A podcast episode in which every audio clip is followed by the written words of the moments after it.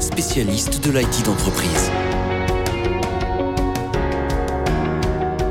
Dans la première partie de notre podcast, nous avons évoqué le contexte dans lequel évolue le patrimoine de données des entreprises aujourd'hui et pourquoi il est important qu'elles le protègent. Passons maintenant aux bonnes pratiques et aux recommandations de nos experts en la matière.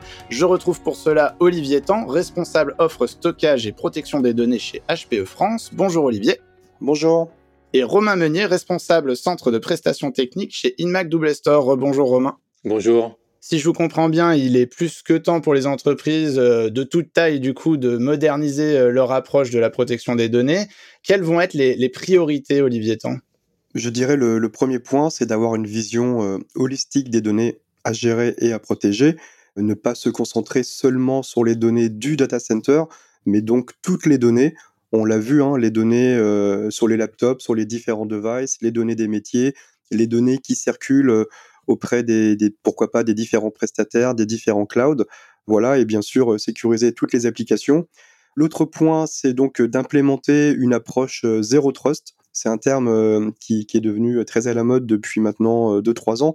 Donc le, le zéro trust, c'est un terme de sécurité qui finalement met en lumière une approche qui consiste à, n'accorder en aucun cas une confiance implicite et donc de vraiment gérer un peu de manière paranoïaque finalement les accès aux applications, les accès aux données, les accès aux équipements informatiques. Et, donc voilà, donc cette approche Zero Trust, cette pratique finalement, cet état d'esprit dans le SI doit vraiment être la nouvelle norme.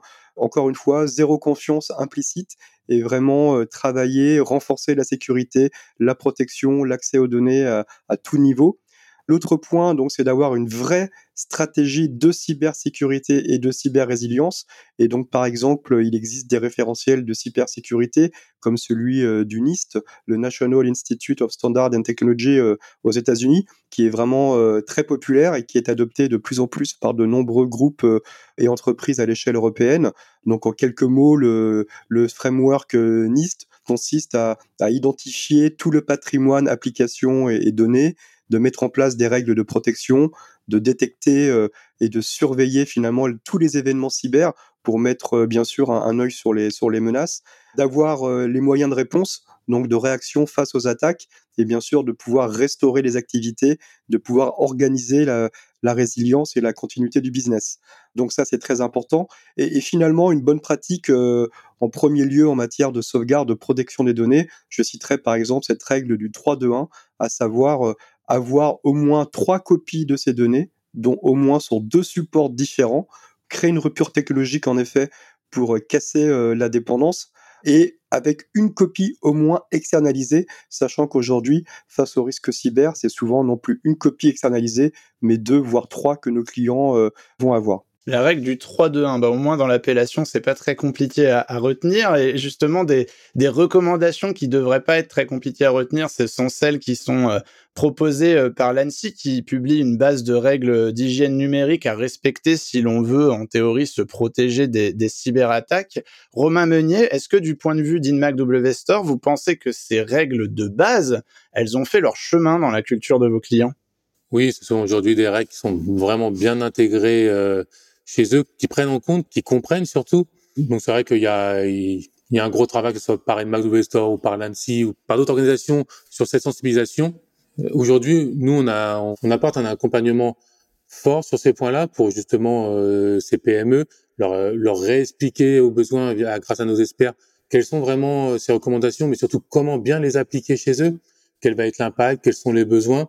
Parce qu'aujourd'hui, nos, donc voilà, comme j'expliquais, nos clients le comprennent bien, mais ils n'ont pas forcément toujours les moyens financiers, mais surtout humains en face pour avoir des personnes totalement à 100% sur ces sujets-là. Donc là, vous nous parlez de, moyens financiers et humains. Ce sont les, euh, les, freins, euh, les freins courants que vous rencontrez euh, en tant qu'InMac WSR auprès de vos clients pour tout ce qui est sécurisation du patrimoine de données? Oui, c'est sur des clients de type PME.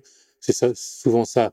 Là où sur du, des, des, clients grands comptes, ils vont souvent avoir une équipe dédiée à la sécurité, des ingénieurs, des administrateurs, un responsable.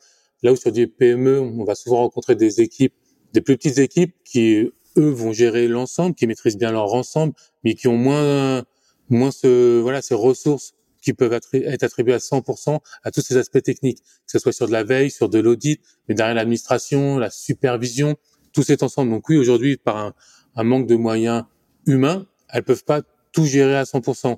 Et c'est là où nous, une McDouble Store, on va être capable de les accompagner. On a aujourd'hui des, des, experts sur ces domaines-là, capables donc de faire avec eux un premier audit, de comprendre leurs besoins, de bien expliquer quelles sont les bonnes recommandations, les bonnes pratiques à mettre en place. Et ensuite, on est tout à fait capable de les accompagner dans cette mise en place et l'administration le support. Quand on voit qu'il y a un certain nombre d'études qui euh, RH hein, qui montrent que euh, les métiers de la cyber euh, sont euh, parmi les métiers les, plus en tension aujourd'hui mondialement, y compris pour les grands groupes, on imagine bien que les, PME doivent avoir encore plus de, mal à tirer leur épingle du jeu pour attirer des, talents euh, comme ceux-là et du coup elles peuvent euh, probablement se reposer sur un certain nombre de solutions euh, et d'outils pour compenser un petit peu et ça tombe bien parce que ça va être le prochain point de notre podcast.